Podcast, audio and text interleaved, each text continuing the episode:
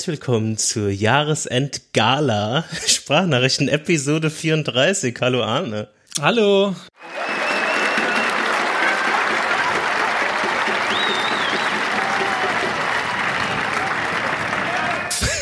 Wie geht es dir? Gut. Gut, ich bin in Gala-Stimmung. Ich bin bereit für, für diese Episode und bin gespannt. Ich bin gespannt, was kommt. Ja, heute ist Jahresendgala. Das ist jetzt ein neues quasi recurring Event, was wir immer zum Jahresabschluss jetzt mal angehen werden. Heute ist das erste Mal, wo wir das Jahr Revue passieren lassen und wir auch dann Yearly Themes besprechen werden. Aber bevor wir anfangen, brauchen wir ja immer so einen kleinen Icebreaker. Und da habe ich was für dich vorbereitet. Oh ja. Und ich werde dir jetzt ein Bild schicken, das wird als Kapitelmarke auch zu finden sein.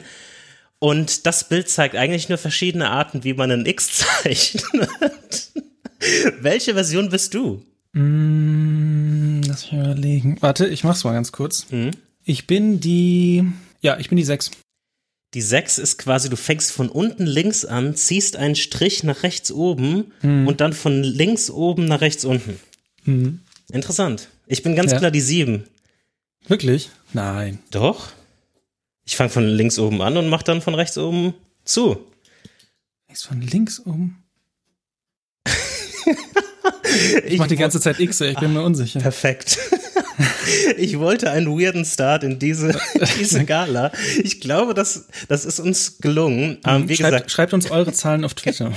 genau, schickt uns eine Mail oder schreibt uns, Aber nur die Zahl, sonst nicht. genau, die, die Zahl links wird in den Shownotes geben, denn wir wollen immer Feedback haben und sind natürlich auch immer dankbar dafür. Danke für dein Feedback.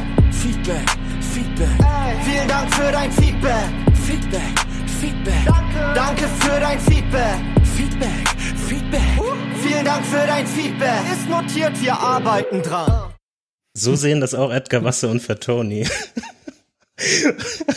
eine, eine, eine Empfehlung auch aus diesem Jahr. Das ist ein Track aus diesem Jahr. Und wir warten auf, auf euer Feedback und sind dankbar. Aber unironisch. Oh, unironisch, das stimmt. und so starten wir quasi in, in den Hauptteil der Gala. Ist es der Hauptteil? Ich weiß nicht, ob Yearly Themes der Hauptteil ist oder das Yearly Review. Aber der Gedanke des Yearly Reviews ist, dass wir 13 mehr oder weniger random Kategorien haben, durch die wir durchgehen werden. Manche sind ernst gemeint, manche sind auch ernst gemeint. Ah, Und wir werden somit ein bisschen das, das Jahr Revue passieren lassen. Was glaubst du, was ist der Hauptteil dieser Episode? Was ist für dich der Hauptteil der Episode? Für mich ist es tatsächlich 50-50. Also ich habe in meiner Notiz das auch gleichwertig aufgeteilt. Ich glaube, es ist beides, ist beides interessant. Yearly Review ist so ein bisschen neuer, deswegen glaube ich, ist das, äh, bin ich da gespannt, wie das wird.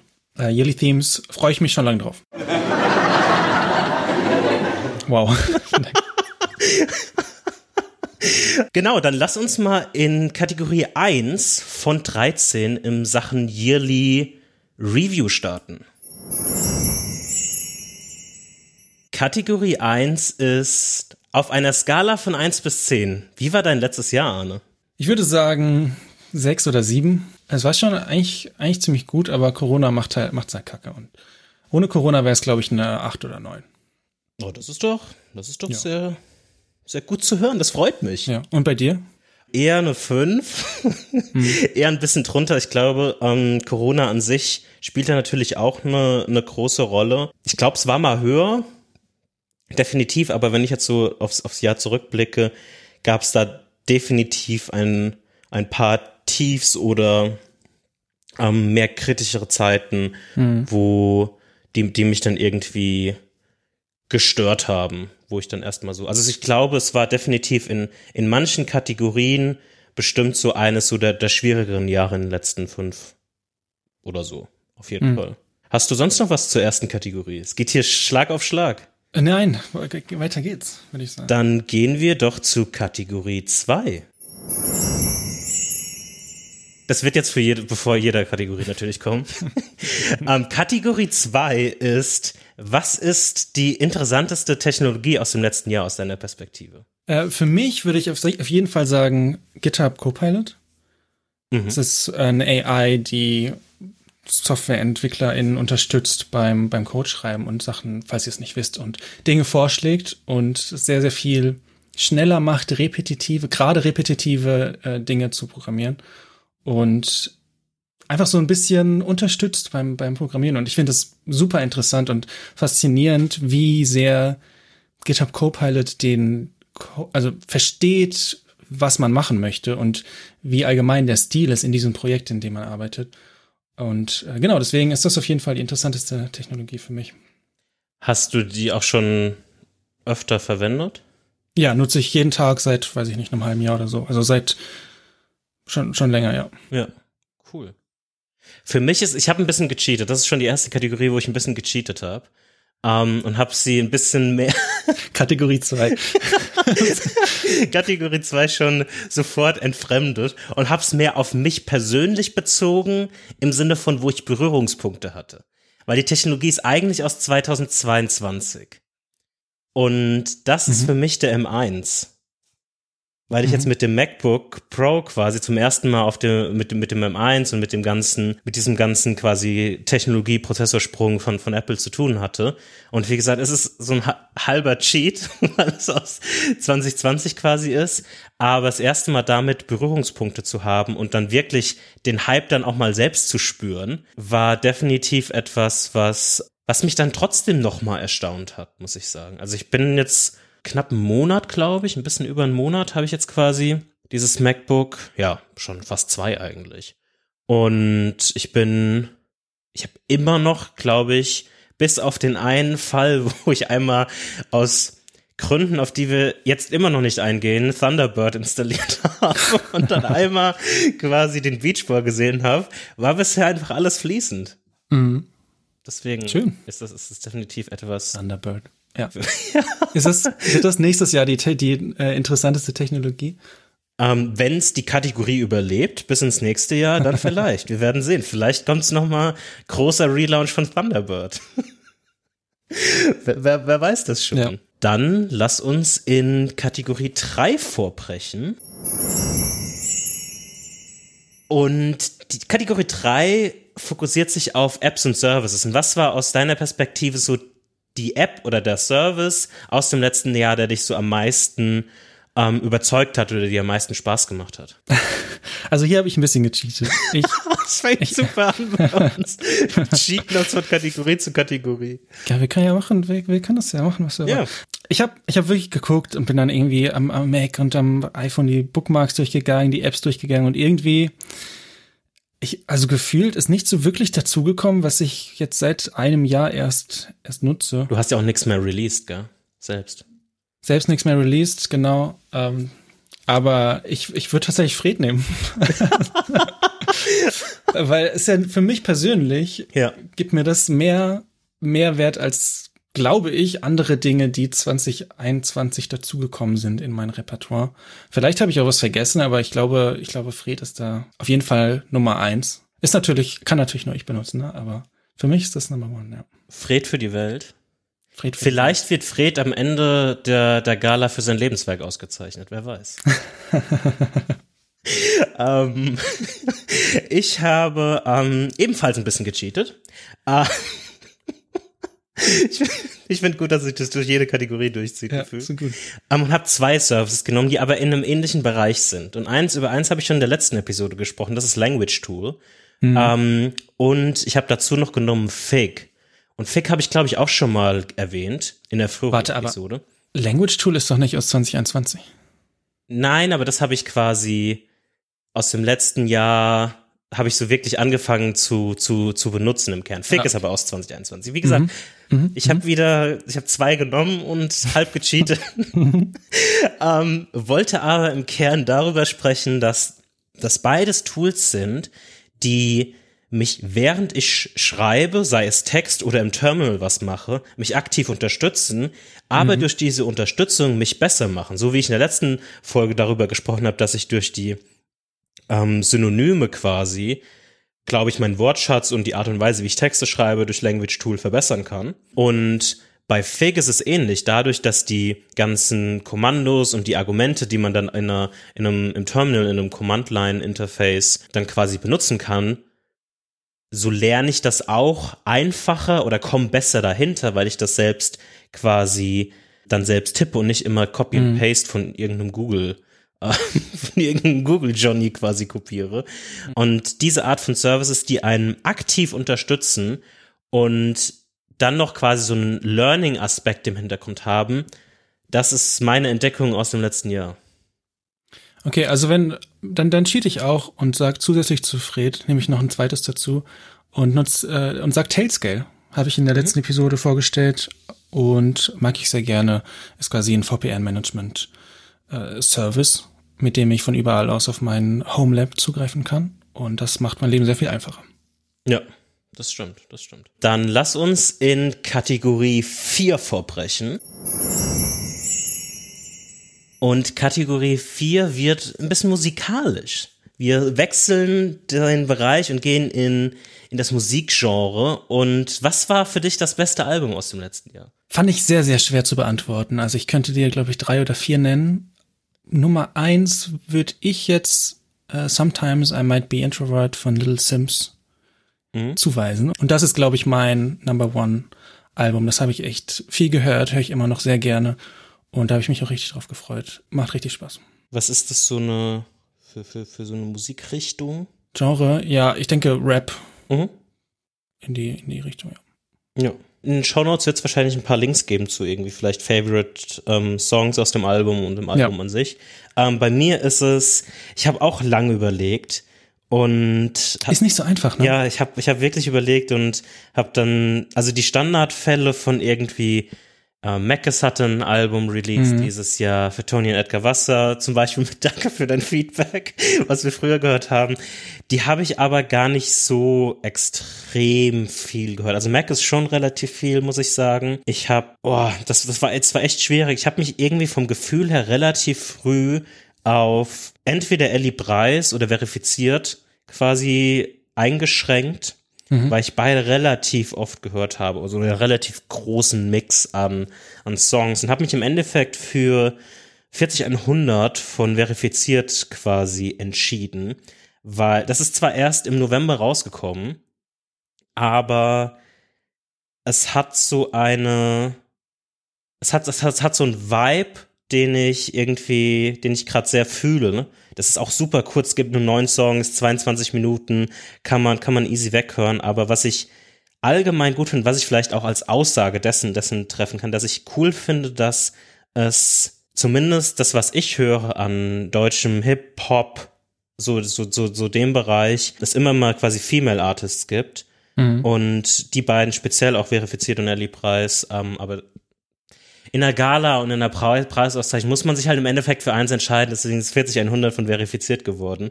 Und ja, das ist definitiv das Album, was ich gerade auch immer noch relativ viel höre, speziell so eine Handvoll Songs daraus. Mhm, cool. Dann bleiben wir in einem ähnlichen Genre und für die fünfte Kategorie gehen wir in Serien und TV-Shows. Was war die beste Serie aus dem letzten Jahr?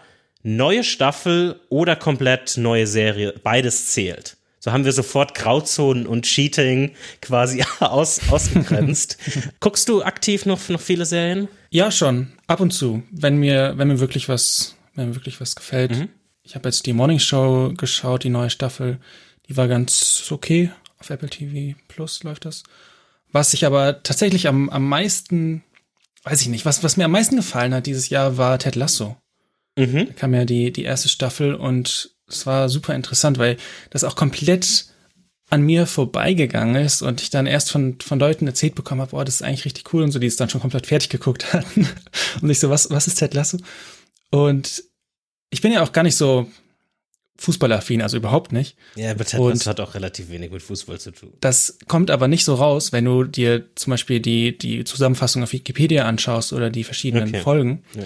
Und wir haben es dann trotzdem probiert, ich und meine Frau, und äh, es macht richtig Spaß. Und das ist das Gute an Ted Lasso, dass es eben nicht so viel mit Fußball zu tun hat, sondern mehr mit diesem, mit diesem Coaching und mit dem äh, Dude selbst. Und ja, hat mir richtig viel Spaß gemacht und ich freue mich auf die nächste Staffel. Ja, also die Fußballszene in Ted, also ich liebe Ted Lasso auch, die, die ersten beiden Staffeln, die es da gibt. Stimmt, sind schon zwei. Ja. Und aber die Fußballszenen für jemand, der dann doch wesentlich mehr Fußballaffin ist, sind immer so ein Hardcore-Cringe-Mode. ähm, aber alles, alles andere darum ist, ist, ist echt super.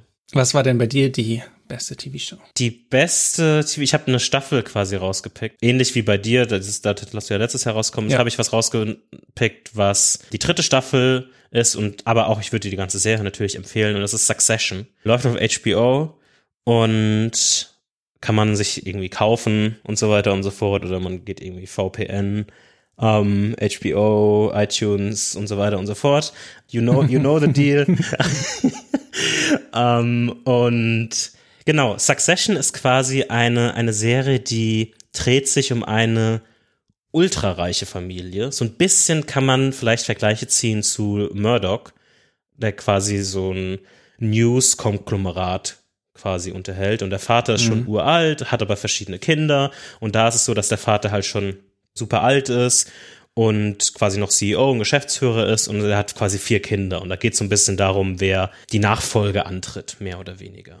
Mhm. So leicht zusammengefasst. Und da ist jetzt die dritte Staffel quasi rausgekommen. Die ist jetzt auch vor einer Woche oder zwei, ist die, ist die letzte Episode der, der dritten Staffel gelaufen und ist wirklich, ich glaube aktuell aus meiner Perspektive, weil das schon so ein sehr dramalastiges Ding ist, es ist absolut meine absolute Lieblingsserie aktuell. Und es ist, es ist lustig, ich habe ich hab irgendwann mal so eine Cinematography-Analyse gesehen zu, zu Succession auf YouTube. Und mhm. ich, ich fand die Zusammenfassung relativ interessant, dass, also sie haben eine relativ interessante Art und Weise, quasi die Aufnahmen zu machen. Also es ist nicht so, wie man manchmal so Standard-TV Serien oder Filme quasi filmt, sondern es ist mehr wie ein bisschen Ähnlichkeiten wie bei The Office. Nicht diese Interviews dann, sondern mehr so, man ist so direkt im Raum und die Kamera bewegt sich und wenn mal jemand durchs Kamerabild läuft, dann läuft jemand durchs Kamerabild und mhm. so weiter. Also als wäre man richtig im Raum. Aber es ich fand, es gab so ein Zitat in dieser Analyse, dass, also die ganzen Episoden sind halt immer so eine Stunde lang, typisches Dramaformat, aber die reden halt eigentlich nur in verschiedenen Räumen.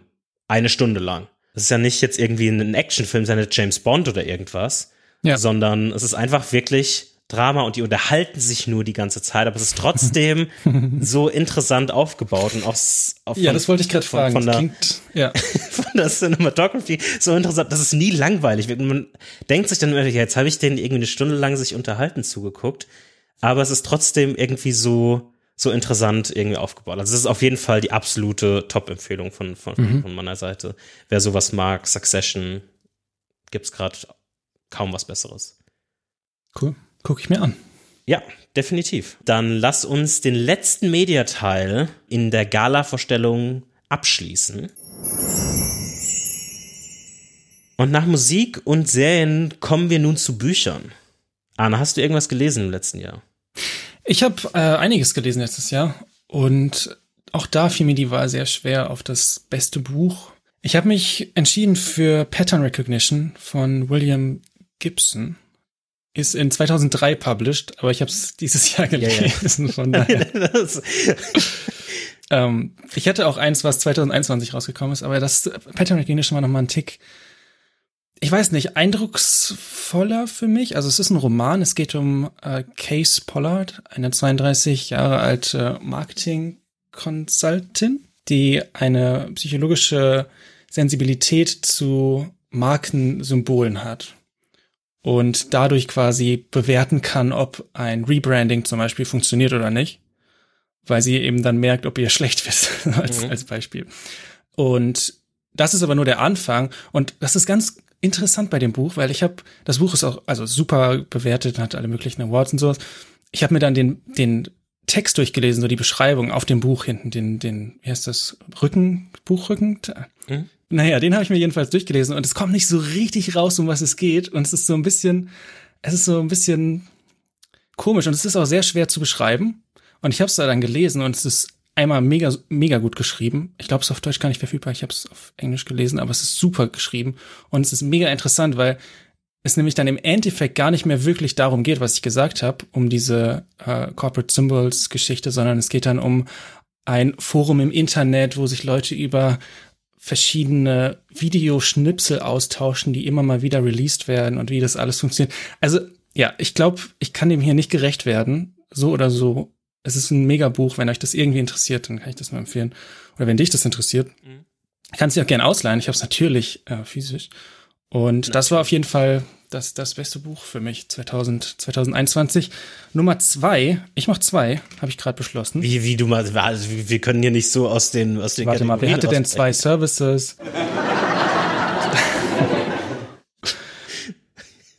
Weil habe ich, hab ich hier gerade was im Publikum gehört? Hm.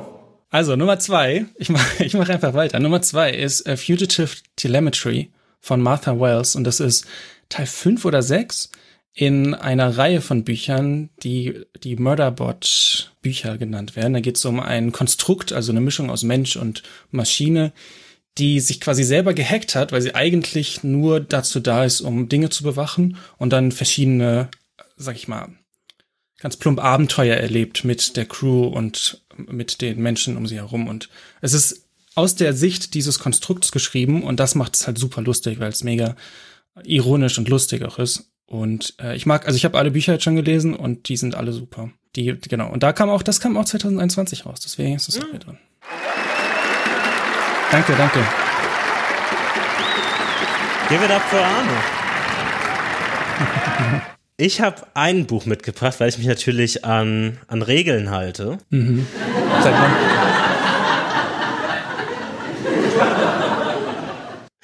Und ich habe mitgebracht äh, Die Macht der Plattform von Michael Seemann, der quasi, der auch einen Podcast macht, äh, Wir müssen reden heißt er.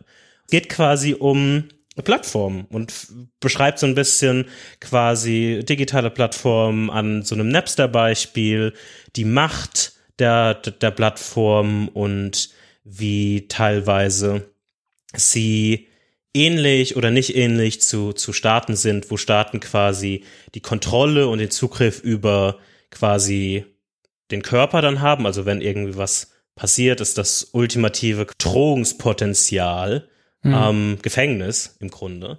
Aber ähm, Plattformen beherrschen quasi, so wie Staaten quasi den Zugriff auf den Körper beherrschen, beherrschen Plattformen die Beziehungen, also so ein Social Craft mhm. und die Organisation von Menschen und den Zugriff auf diese Beziehungen.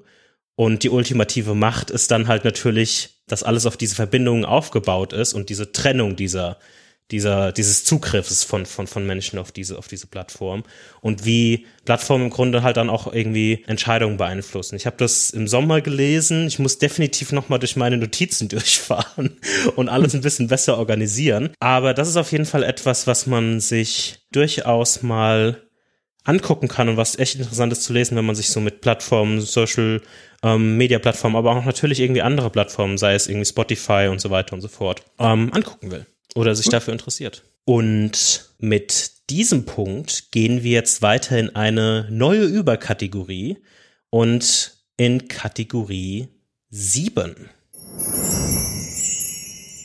Und Kategorie 7 ist Anne, was war das wichtigste Learning aus dem letzten Jahr für dich? Die ist mir ziemlich schwer gefallen, die Kategorie. Was, was war das Wichtigste? Ich glaube, für mich das wichtigste Learning war, dass wenn ich Projekte habe, die eine Außenwirkung haben, egal wie viel Außenwirkung. Mhm. Zum Beispiel, mein Newsletter wird gelesen von einer Anzahl Personen. mein Honest Notes kann ich Leuten schicken, die dann vielleicht davon, hoffentlich davon profitieren dieser Podcast wird auch gehört und diese Art Projekte motivieren mich um einiges mehr als irgendein Projekt für mich nur zu schreiben, was ich dann auf GitHub hochlade und das mhm. war's dann und das sammelt da dann über die Jahre irgendwie Sterne oder so.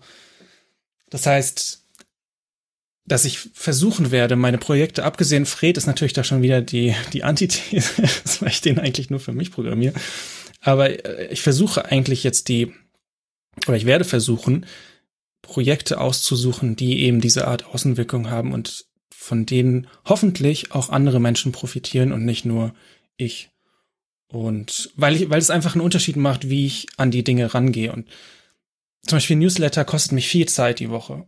Mhm. Und ich bin auch immer noch nicht aus diesem Modus raus. Also es ist heute der 21. Dezember und am 26. kommt kein Newsletter. Und ich lese immer noch, wenn ich in Hacker News oder sowas bin und einen Artikel interessant finde, dann denke ich, oh, muss ich in den Newsletter packen und ich komme aus diesem Modus nicht wieder raus. bin mal gespannt, wie das, wie das sich entwickelt. Aber es macht mir Spaß und irgendwie war das für mich interessant zu sehen, wie viel besser diese Art Projekte funktioniert. Im Gegensatz zu anderen Projekten, die dann einfach gestorben sind. Mhm. Was war dein wichtigstes Learning? Ich glaube, ich bin jemand, der zum einen sehr neugierig ist und Sachen verstehen will. Und in, speziell in Konfliktsituationen ist es, glaube ich, so, dass ich mich damit abfinden muss, dass ich manchmal nicht alles verstehen kann. Wie, wie manchmal irgendwas zu, wie manchmal eine Konfliktsituation zu einem bestimmten Punkt kommt, weil ich glaube, irgendwann peilt sich irgendwie die eine Sache nur noch auf die andere und so weiter und so fort. Und es ist manchmal, so sehr man auch verstehen will, was jetzt der Root Cause war, was jetzt der, der ausschlaggebende Punkt war oder die verschiedenen ausschlaggebenden Punkte. Mhm. Es ist manchmal, glaube ich, einfach so, dass man es akzeptieren muss, dass es jetzt so gelaufen ist, wie es gelaufen ist und man es aber vielleicht nicht verstehen kann und auch nie verstehen wird. Und ich glaube, dass dieses Verlangen, dieses zu verstehen, einen nicht auffrisst, ist es wichtig, das zu, zu akzeptieren. Manchmal nicht immer natürlich, aber in, in gewissen Fällen manchmal dass es besser ist, die Sache zu, zu akzeptieren, dass man es vielleicht nicht versteht und nach vorne schaut. Mhm. Und mit diesem Punkt gehen wir weiter in andere Gefilde, die vielleicht jetzt langsam ein bisschen schwieriger werden. Und zwar ist die nächste Kategorie und somit Kategorie 8 ist der NFT des Jahres. Und ich glaube, das sind, das, das, sind Themen, die sind für uns beide schwierig. Ähm, aber ich bin interessant, was du mitgebracht hast, Arno. Ich, ich finde, du solltest anfangen. Okay. Fang du mal an. Ich okay. Das ist natürlich eine Kategorie, wo ich gecheatet habe. Und ich habe nicht einen NFT mitgebracht. Mhm. Ich habe alle NFTs mitgebracht, die geklaut auf die Plattform gestellt werden, wo man NFTs kaufen kann. Dann ähm, müssen wir eigentlich NFTs erklären. Oder laufen wir einfach jetzt damit? Erklär mal. Oh Gott. Kurz gesagt sind NFTs quasi im digitalen Space eine in Anführungszeichen Möglichkeit oder eine Rechtschreibung von Eigentum. Das heißt, ein wenn, Versuch davon. Ja, ähm, ein, eine Rechtschreibung von Eigentum ohne Mittel- und Wirkkraft, die zum Beispiel ein Staat hätte. Und das wird dann quasi auf eine lange Liste geschrieben, die ähm, eine sehr langsame Datenbank ist. Und sehr, sehr viel ähm, die Umwelt äh, zerstört und den Planeten. Man, man merkt schon in unserer Erklärung von NFTs, wie wir dazu stehen. Ähm, aber im Grunde ist es so, dass ich quasi, wenn ich jetzt irgendwie drei Linien in Figma male und ein JPEG daraus quasi generiere und das auf solche Plattformen stelle, die dann quasi sogenannte NFTs quasi verkaufen, kann Arne sich das kaufen und ihm gehört das quasi in dieser NFT-Welt, so, so, sozusagen. Das heißt aber nicht, dass er das einzige JPEG besitzt mit den drei Linien drauf. Ich kann es natürlich auch bes besitzen. Mhm. Einfach aber, Rechtsklick, Download. Genau, aber du bist der Eigentümer, so, also der in Anführungszeichen Eigentümer dessen. Aber bist du dir sicher oder also wie ist denn wie ist denn sichergestellt, dass die Person, die mir den NFT verkauft hat, den, den die Kunst besitzt hat? Und da kommen wir wieder zurück zu deinen Genau, deswegen ist mein, mein NFT des Jahres mhm. ist sind alle NFTs, die einfach wo Kunst geklaut wurde, die einfach auf der auf die Plattform gestellt wurden ähm, oder auf die verschiedenen Plattformen gestellt wurden und dann verkauft wurden, wo der eigentliche Künstler dessen dem nicht mal bewusst war. Weil ich habe so viele Tweets und so viele mhm. ähm, Beschwerden in dem Kontext gehört. Deswegen dachte ich mir, ist das zwar ein Cheat, aber ja. Ich wollte eigentlich, um ehrlich zu sein, wollte ich einen anderen NFT, den habe ich aber nicht mehr gefunden. Wollte ich nominieren oder preisen heute in dieser Gala. Und zwar gab es mal einen Twitter-Thread, vielleicht erinnerst du dich daran, ich glaube, ich habe dir den auch mal geschickt, wo sich jemand sehr lange über NFTs aufgeregt hat Mhm. Ähm, und die dann auch irgendwie angetwittert wurden von, hey, hör auf, mein, mein, mein Monkey Illustration zu benutzen. Mhm. Und dann quasi als NFT der Screenshot dieser Unterhaltung mit dem Monkey NFT dann quasi als NFT wiederum auf die Plattform. Das wäre eigentlich mein Favorite NFT gewesen, aber den habe ich nicht mehr gefunden. Das ist eine lange Beschreibung. Was ist dein Favorite NFT des Jahres, Arno? Ähm, keiner. Es ist alles kompletter Quatsch. Die ganze Technologie, ja, es ist so. Die ganze Technologie ist einfach ein Scam und also, wenn ihr überlegt, euch ein NFT zu kaufen oder also noch nicht in dieser Bubble drin seid und denkt, oh, das ist, das ist das Beste, was es jemals gab, dann versucht euch davon fernzuhalten. Es ist, es ist wirklich quatschig. Also, NFT also es gibt, wir, wir werden mal, ich habe eine, ich habe eine ganze Reihe an Links, die werden wir alle mal verlinken. Das ist alles, sage ich mal, nicht so, nicht so neutral gegenüber NFTs. Also ihr könnt euch dann auch eure anderen Links von der anderen nicht, Seite nachsuchen, wenn ihr nicht so neutral wie unsere Bild Erklärung. Das stimmt. Nicht genau, unsere Erklärung war super neutral. Aber dieses ganze Konzept ist einfach nur äh, sinnlose, sinnloser Stromverbrauch. Und wenn Leute sagen, dass es einfach eine, eine Besitzurkunde ist oder eine Eigentumsurkunde, wäre ja, wäre ja glaube ich, korrekter, dann ja, ist es Quatsch, weil einmal muss das ja zurückverfolgbar sein, wem diese, was auch immer, das dieses JPEG am Anfang gehört hat. Und das ist nicht immer der Fall, gerade bei Kunst, gerade bei anderen Dingen. Äh, wie Jan schon gesagt hat, ist ja immer wieder so, dass Kunst von KünstlerInnen reingestellt wird, die davon gar nichts wissen und das geht dann für hunderte, tausende äh, Dollar weg und davon bekommt aber die Künstlerin oder der Künstler gar nichts. Und was man dann kauft, ist im Prinzip ein Link. Also es steht nur der Link in der Blockchain zu zum Beispiel OpenSea oder was auch immer. Oder und was ist, wenn OpenSea das blockiert? Das, da gab es auch schon, gab es auch schon Fälle, wo OpenSea dann NFTs blockiert hat, die dann nicht mehr erreichbar waren. Also dieses ganze Ownership-Ding geht nicht auf. Ich könnte mich da den ganzen Tag drüber aufregen, aber ich mache jetzt mal einen Punkt und ähm, dann können wir weitermachen. Und alle Crypto Pros gerade.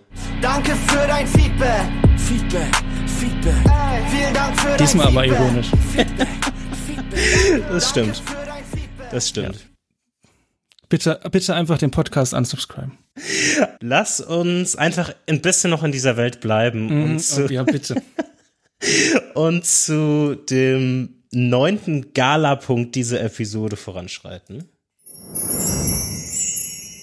Und Arne, was war dein Favorite Bitcoin-Kurs des Jahres? Welcher Tag war für dich der Tag, wo du dachtest, endlich I'm rich? Irgendwann im Juli, wo es runterging.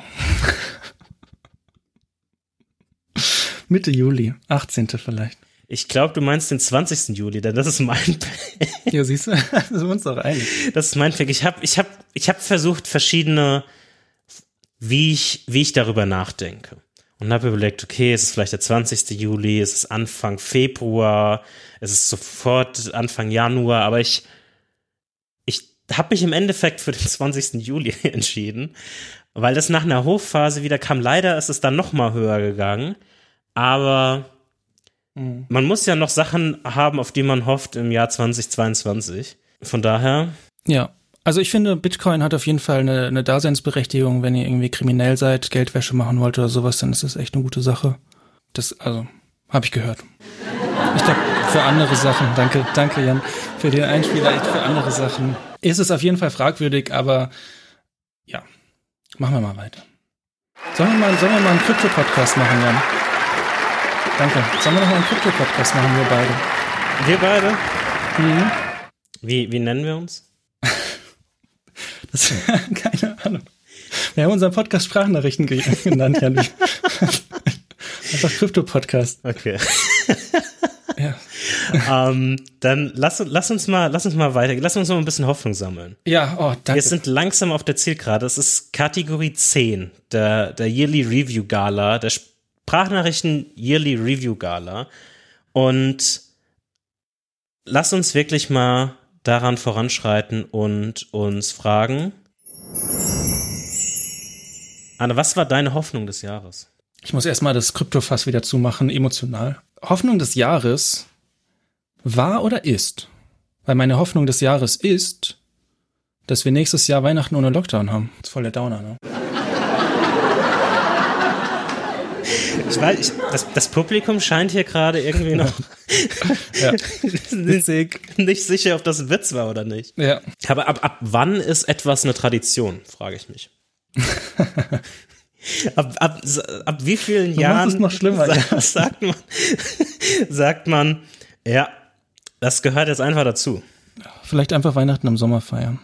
Ja, whatever. Ja, komm, wir machen mal weiter. Jetzt ist äh, oh, Stimmung im Keller. Was, was ist denn deine Hoffnung des Jahres? Meine Hoffnung des Jahres war der Impfstoff.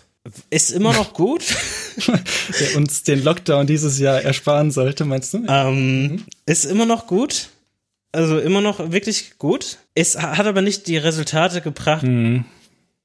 gesellschaftlich, die ich mir erhofft hatte. Da kann der Impfstoff jetzt nichts für. Nee, der Impfstoff ist super. Ähm, der Impfstoff ist immer noch gut. Ähm, gotta catch them all, sage ich da immer. Hast du Sputnik schon? nee, nee, ich, ich habe Ah. hab mich bisher nur auf drei beschränkt. Okay. Ähm, aber sonst, ja, sonst war es wirklich der, der, der Impfstoff, der so mein, Mhm. meine Hoffnung über das Jahr hinweg war. Und er hatte auch wirklich mal Hochzeiten. Also es war wirklich Sommer, dachte ich, jetzt, Mhm. Jetzt geht's weiter. jetzt geht's, jetzt geht's los. Aber dann so gegen ja, Oktober und November, wir wissen es alle. War es einfach, war es einfach schwierig. Ja, und das liegt ja nicht am Impfstoff, es liegt ja an den Leuten, die sich nicht impfen lassen. Ja. Daher, ähm, der Impfstoff kann nichts dafür, der ist super. Ja, jetzt muss Omikron ran. ähm, gehen wir zu Kategorie 11. Und zwar, Anna, was war deine Überraschung des Jahres? Überraschung des Jahres war, dass Apple die Reparatur der eigenen Geräte erlaubt. Hätte ich nicht mit gerechnet. Du kannst jetzt bei, also ich glaube erstmal in den USA und ich glaube erst ab nächstem Jahr, kannst du dir ein Repair-Kit von Apple bestellen und dann dein eigenes Display zum Beispiel aus austauschen. Und äh, davon geht nicht deine Garantie verloren, glaube ich. Bin ich jetzt gar nicht so sicher. Aber es wird auf jeden Fall supported von Apple. Und das ist ein mega Schritt, weil gerade muss man auf Drittanbieter wie iFixit zum Beispiel zurückgreifen, die, wie ich finde, ziemlich teuer sind. Mhm. Und wenn das da, also die Frage ist dann, ob Apple günstiger ist, das äh, wird sich dann rausstellen. Aber allein, dass es da ein bisschen Konkurrenz gibt, finde ich super. Ja. Und bei dir? Meine Überraschung des Jahres ähm, ist Olaf Scholz.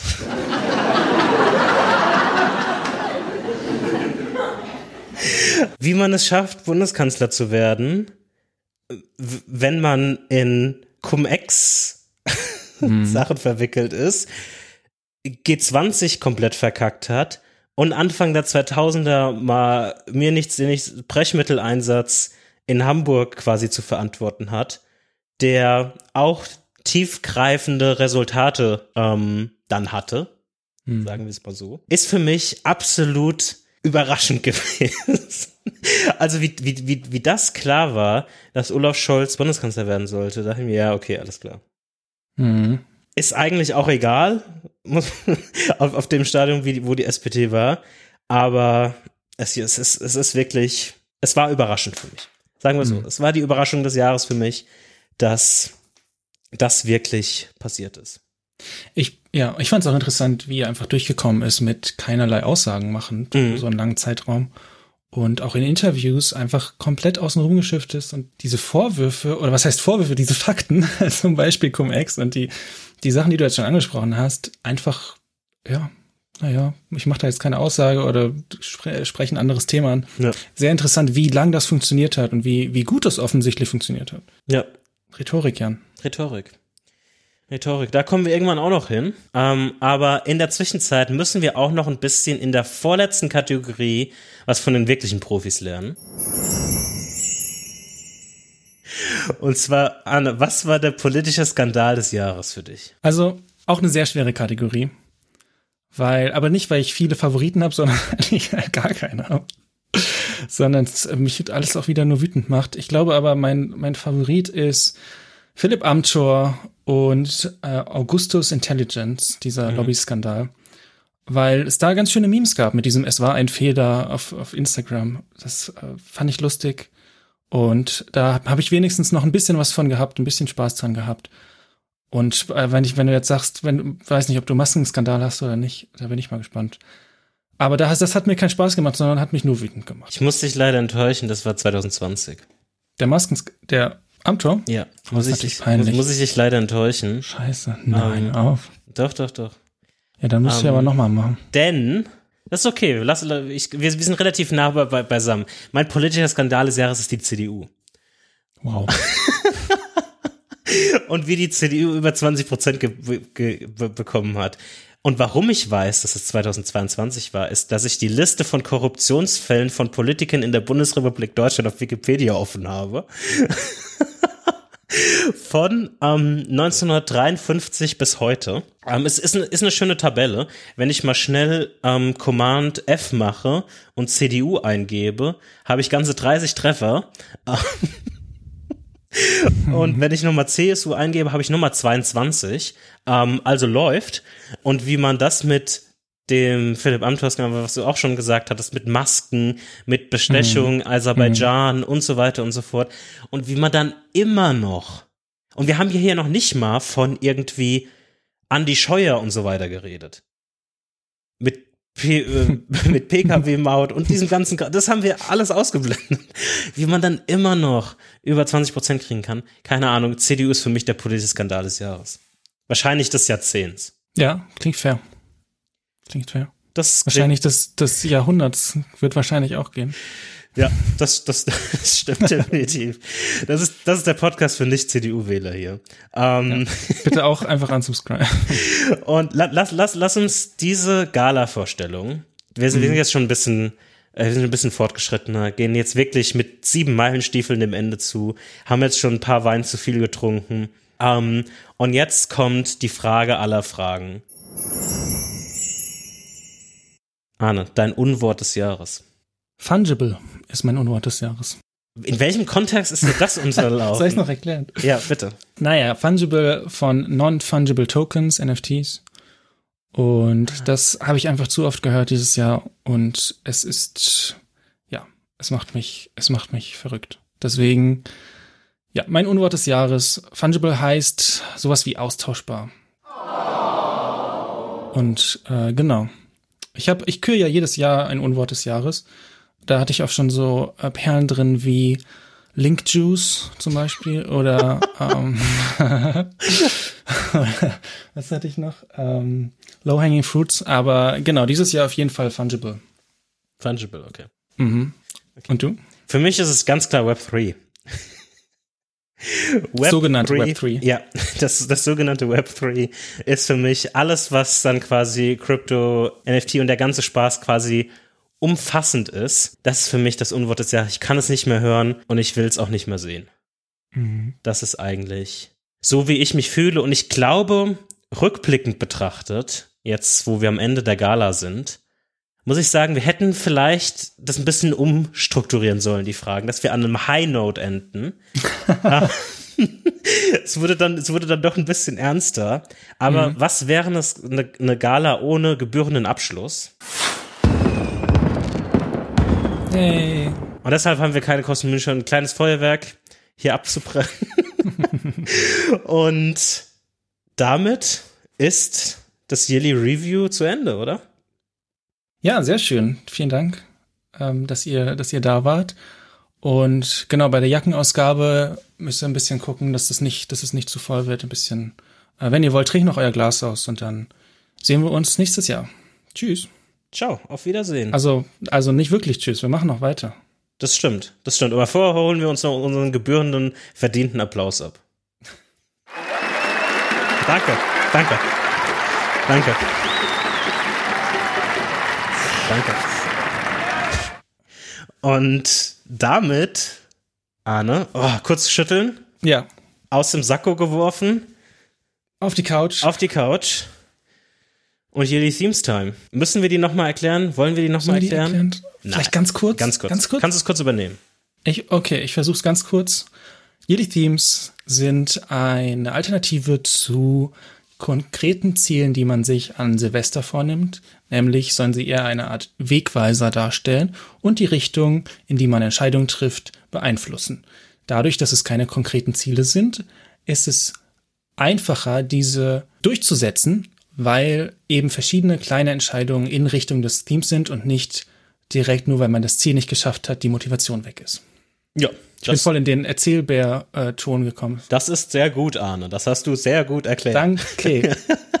ähm, genau. Und so wie wir das in den letzten in den letzten Jahren, als wäre das jetzt schon ein Podcast, der über Jahre und Jahrzehnte ging, ähm, gemacht haben, werden wir kurz, werden wir kurz ähm, unser Jahr reviewen mhm. und Schritt für Schritt durch unsere Yearly Themes gehen und dann über das nächste Jahr sprechen. Was war dein erstes Theme im Jahr 2021? Year of Health. Und zwar wollte ich mehr Sport machen, mich gesünder ernähren und allgemein einen Fokus darauf legen, gesünder zu leben. Mhm. Großer Fokus dabei auf Sport.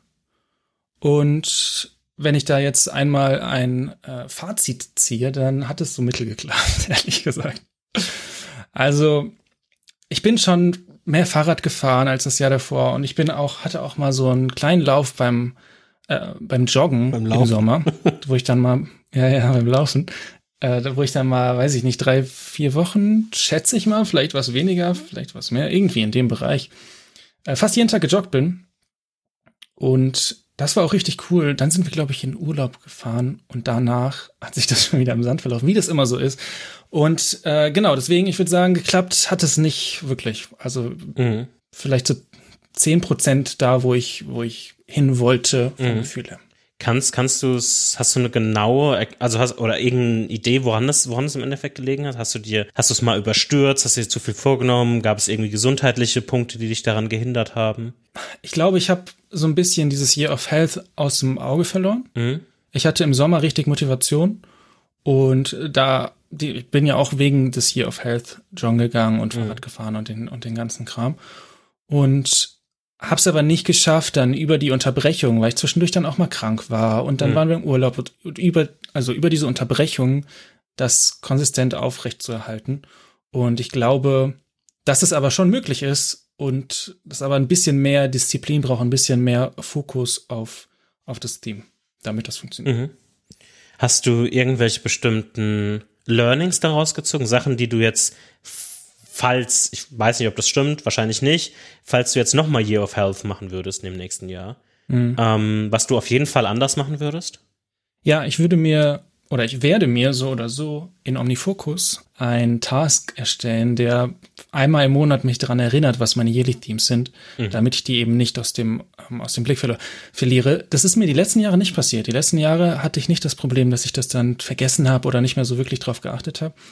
Dieses Jahr schon, deshalb ist das notwendig und wenn ich das jedes, jeden Monat review, dann bringe ich mich das hoffentlich mhm. wieder zurück auf den Kurs. Ist, ist das dir, ist, vielleicht greift jetzt das schon vor, aber ist es dir bei dem anderen auch passiert? Oder war das nur bei Health irgendwie ein Thema, dass du es aus den Augen verloren hattest? Mm, es war nur bei, also es war bei dem anderen auch so. Mhm. Bei dem anderen habe ich aber so. irgendwie die Weichen früh schon so gestellt, das ist jetzt ein Spoiler, dass es besser geklappt hat. Okay. Interessant. Aber erzähl erstmal, was, was dein erstes äh, Yearly Theme 2021 war. Ich, ich, ich finde das wirklich sehr interessant, weil mir, Spoiler, Spoiler, Spoiler, ist das sehr ähnlich gegangen. Ähm, mein mhm. erstes Theme war Year of Balance.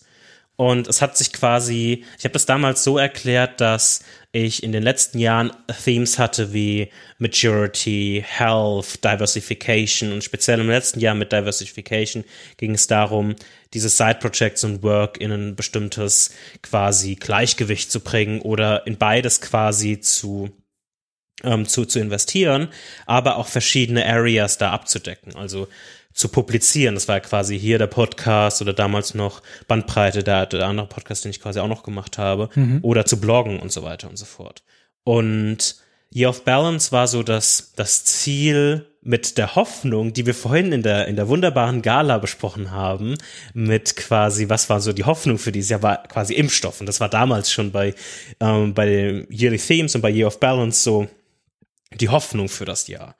Mhm. Und ich wollte vorbereitet sein für eine Welt optimistischer Jan, die ähm, am Ende 2021 wieder relativ normal ist. Und das war quasi wichtig für mich und habe damals angefangen darüber zu sprechen, quasi eine Balance zwischen Work und Side Projects hinzubekommen mhm.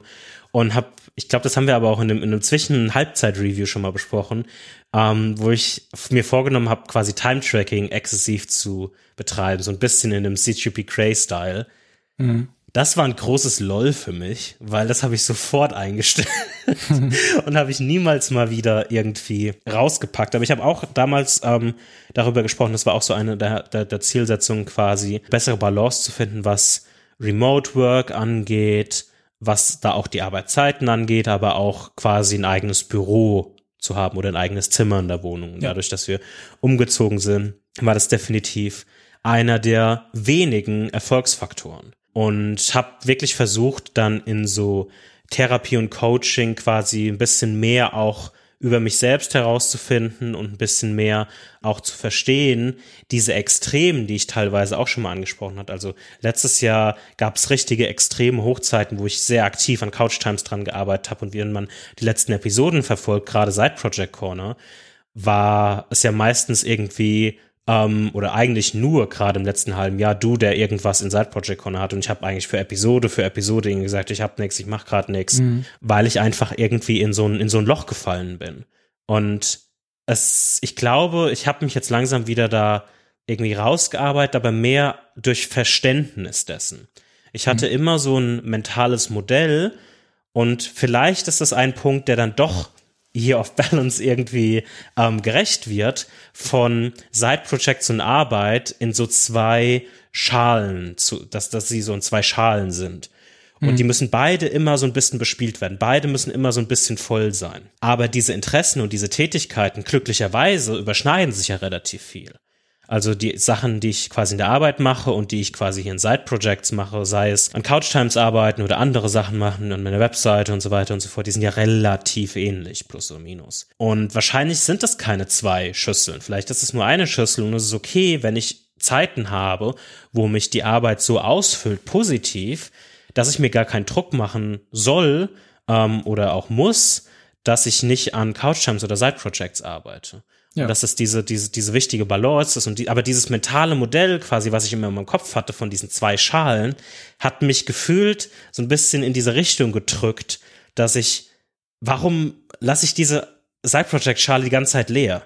Das muss ich doch weitermachen. Mhm. Das muss ich doch, muss ich doch, mhm. muss ich doch. Weil das auch so ein bisschen das Modell hier war, was ich in den letzten acht bis zehn Jahren immer gemacht habe. Ja so war, haben meine letzten acht bis zehn Jahre immer ausgesehen, dass ich das immer mhm. parallel gemacht habe. Und es war ja auch so ein bisschen die Kultur, die wir in Sprachnachrichten hatten. Ne? Also jetzt, wenn man es nur auf Sprachnachrichten bezieht. Das, das, das, das, das stimmt, darauf wollte ich auch nochmal hinauskommen. Also ich sehe das gar nicht so negativ und was ich so, so gut finde an, an dieser, an dieser Kultur, ich greife jetzt schon ein bisschen meine, meinem zweiten Theme oder meinem zweiten Review-Theme ähm, hinaus, ist aber, dass wir durch Side Project Corner zwar auf der einen Seite vielleicht negativ gesprochen diese Kultur befördern.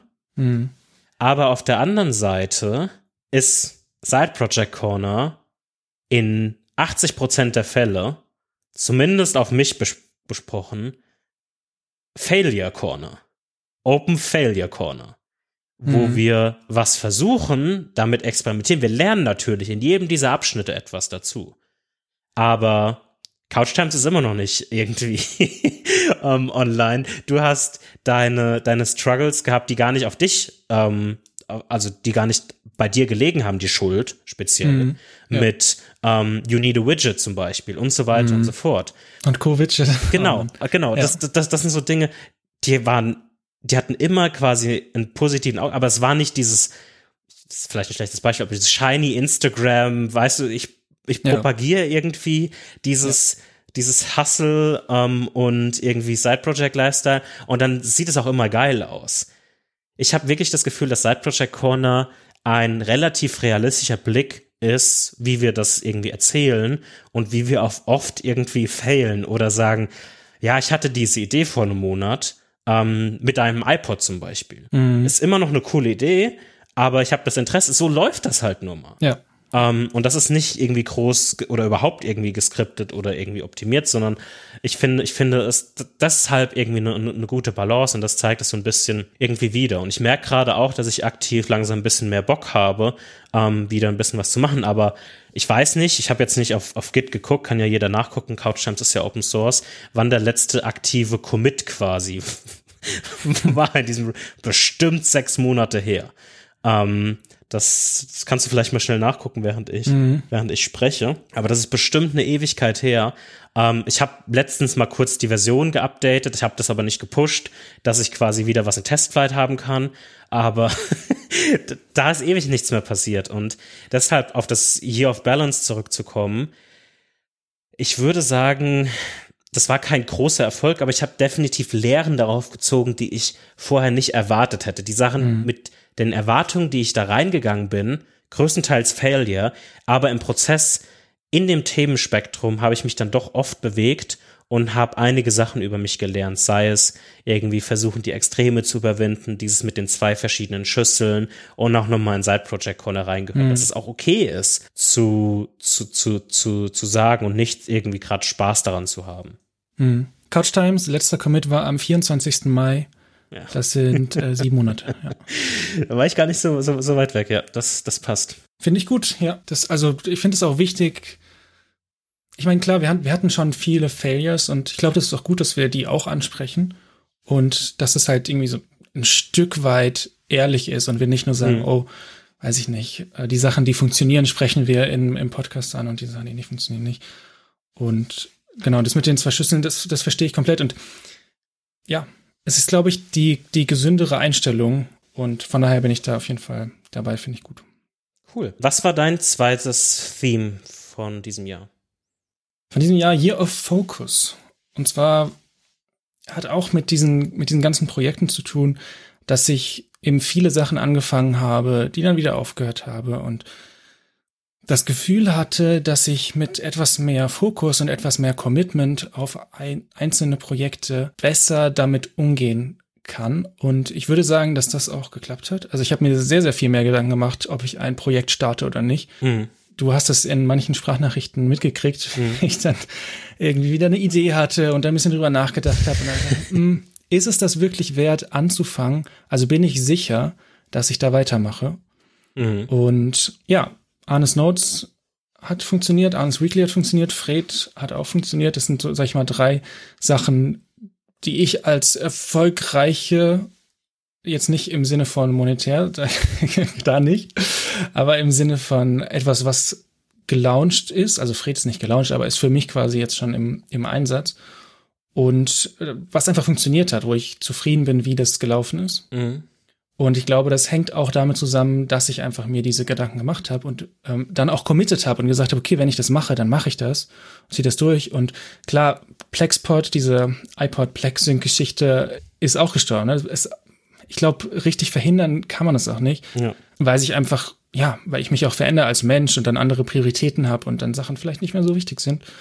Und Trotzdem würde ich sagen, hier Fokus hat gut geklappt und hat auch so ein bisschen mein Denken verändert für die Zukunft. Also ich habe jetzt fürs nächste Jahr nicht hier auf Fokus und trotzdem werde ich mir die gleichen Gedanken machen, bevor ich ein Projekt starte. Ja, ja das klingt doch genau. Gut. Mein letztes Theme für dieses Jahr war das teilweise Spaß-Theme Year of Value. Ach, stimmt, ja. ja. Und ja, also das war ja so sehr auf Side-Projects bezogen und wir haben in Year und Battle of Balance mhm. schon darüber mhm. gesprochen. Deswegen glaube ich, brauche ich da nicht viel mehr darüber zu sagen. Okay. Das war 2021 und dann schauen wir mal in die Zukunft, schauen wir mal aufs nächste Jahr 2022. Ich fange mal an mit meinem ersten und es ist wieder Year of Health.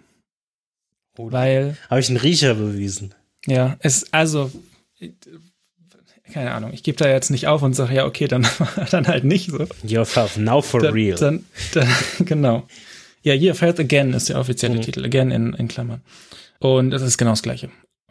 So ein bisschen den, den Twist, ich will mehr Fahrrad fahren, mhm. aber auch mehr Fahrrad fahren, um das Auto zu ersetzen. Also nicht nur, um Sport zu machen, sondern auch einfach als, das mehr als Fortbewegungsmittel etablieren. Mhm.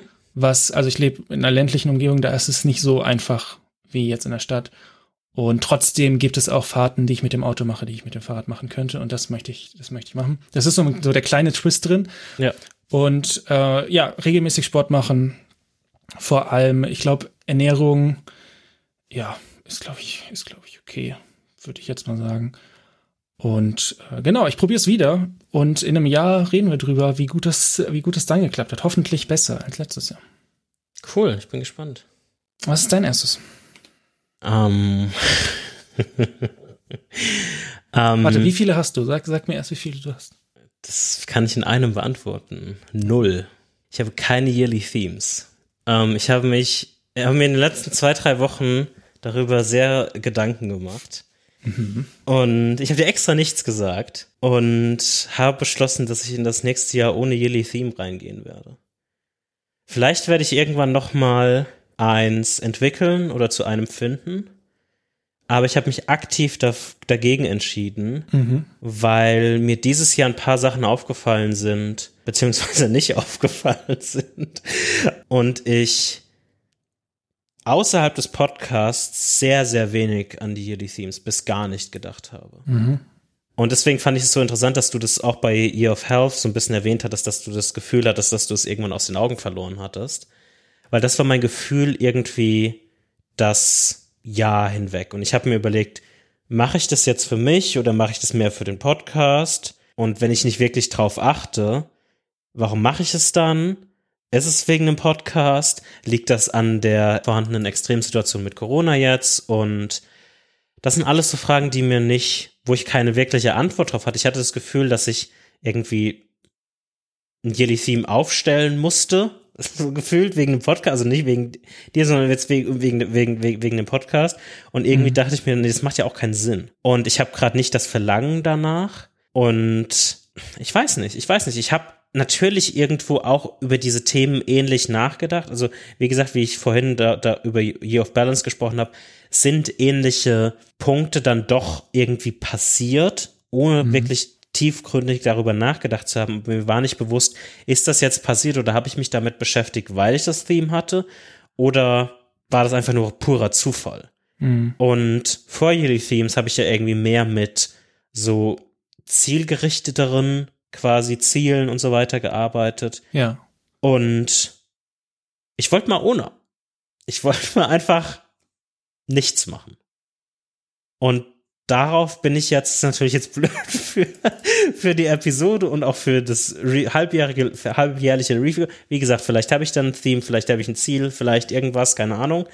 Ähm, aber ich habe mir irgendwann gedacht, vor, an, an, am, am vergangenen Wochenende vor, vor der Aufnahme, mache ich jetzt noch mal ein Theme? Ich hatte eine kleine Idee in die Richtung, aber das hat sich zu, ich muss das jetzt machen, angefühlt.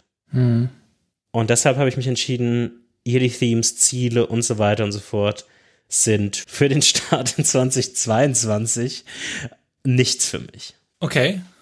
Okay, überraschend. Jetzt frage ich mich aber, hast du, nimmst du dir irgendwas vor für das Jahr, was dann keine Yearly Themes sind, sondern was anderes? Oder sagst du, du lässt es auf dich zukommen und schaust, was passiert? Ja, ich lasse es auf mich zukommen.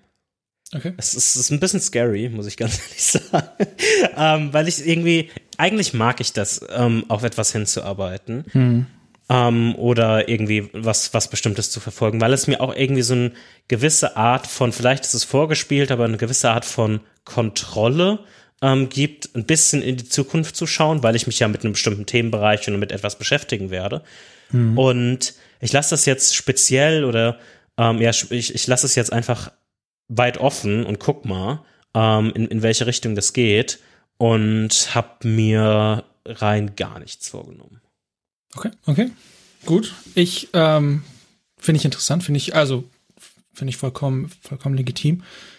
Ich glaube, ich glaube, mein Value in den Yearly Themes ist so ein bisschen auch die, die Rechtfertigung. Mhm. Also, dass ich zum Beispiel jetzt sage, okay, hier auf Feld hat nicht geklappt und dann mir das quasi selber vornehme oder selber vorschreibe. Ich verstehe aber, wenn du sagst, dass du das gerade nicht willst ähm, und dass das ja gerade nicht dran ist. Ich, ich, ich glaube, also meine Hoffnung ist so ein bisschen, guck mal, ich habe wie gesagt, dieses Jahr, ich habe zwei Themes aufgestellt und eigentlich habe ich die komplett ignoriert. Mehr oder Ja. weniger. Hm. War aber auch, also ja, hat auch nicht so ganz zu dem gepasst, was los war irgendwie. Das stimmt. Das stimmt.